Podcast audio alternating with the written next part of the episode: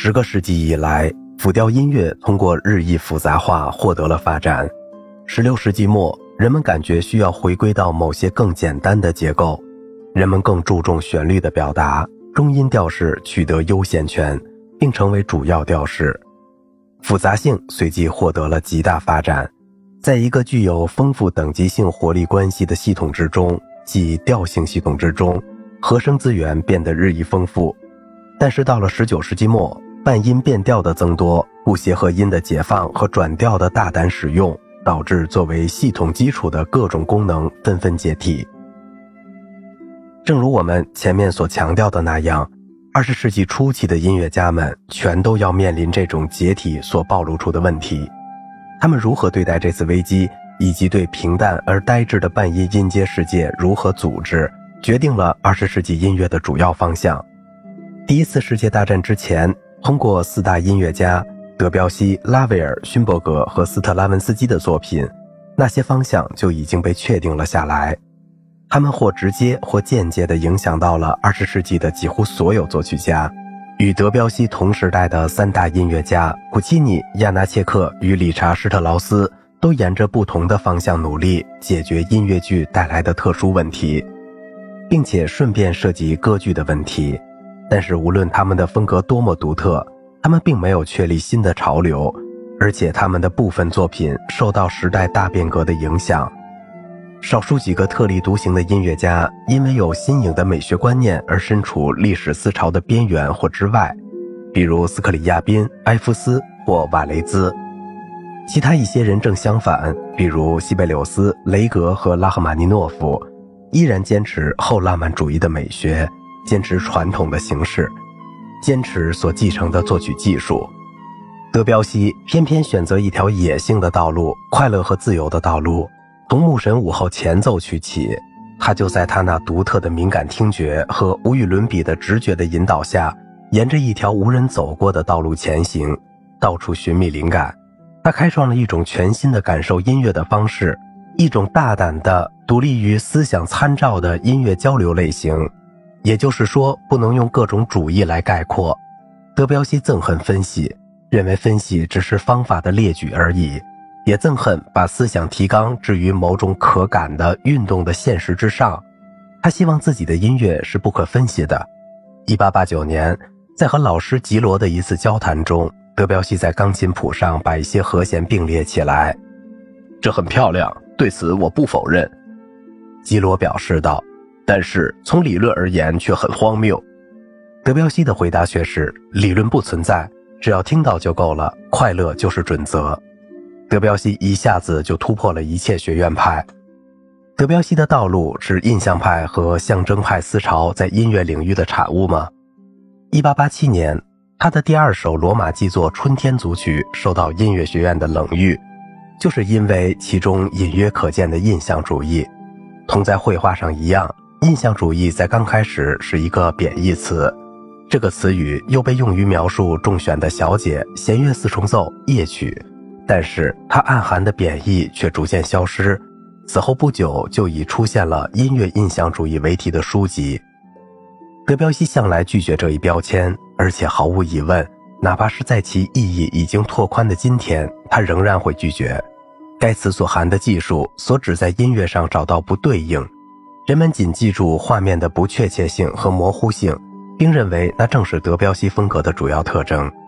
如果我们把印象主义和表现主义对立起来，我们可以把德彪西的作品、拉威尔的作品、斯特拉文斯基的作品以及其他许多作品都归类为印象主义。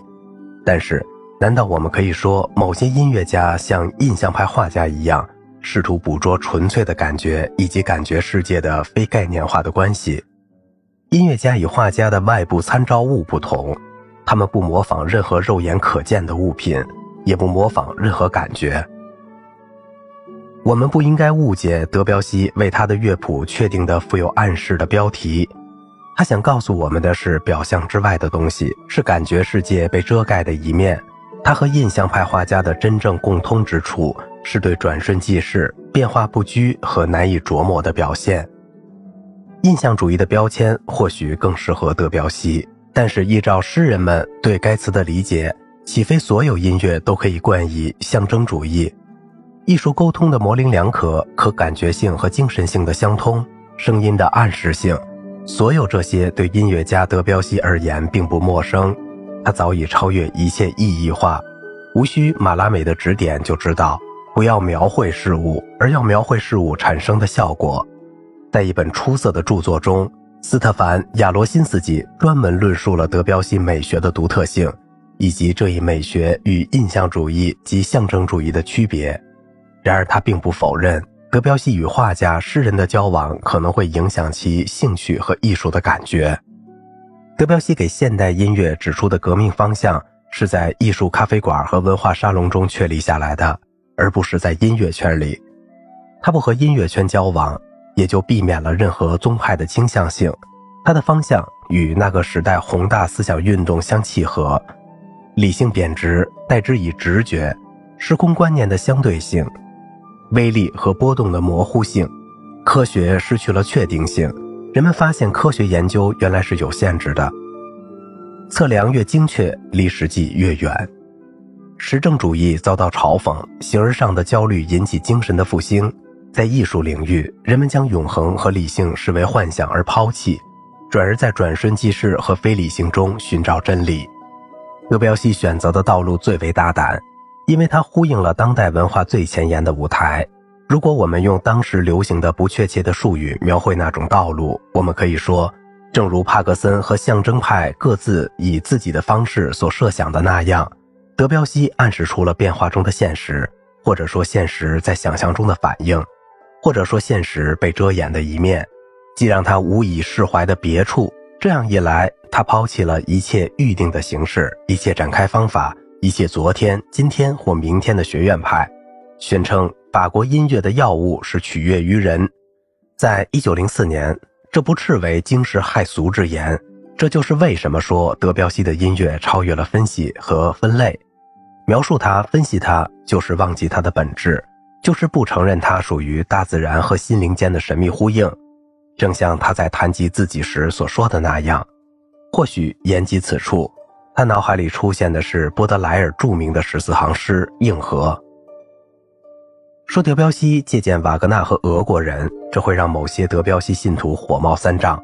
在二十世纪初，的确有人动辄这样说。然而，是否就应该出于沙文主义的反应，断言法兰西·克罗德的美学没有向外国人学习任何东西呢？在他从罗马返回法国和创作《牧神午后前奏曲》中间的这段时间里，德彪西经历了对他的音乐产生决定性影响的几件事。两幅拜洛伊特，在1889年的展览上发现俄罗斯音乐及其他数种东方音乐。与萨蒂在克鲁旅馆相遇，研究鲍里斯·戈杜诺夫的乐谱。1893年，他的《索雷姆之行》。尽管他周围一直是瓦格纳主义的音乐氛围，但直到亲赴拜洛伊特，德彪西才悟到瓦格纳戏剧的精妙，并参与当时前卫艺术圈对瓦格纳的绝对热情。他对纽伦堡的民歌手毫无好感，却对特里斯坦与伊索尔德和帕西法尔十分着迷。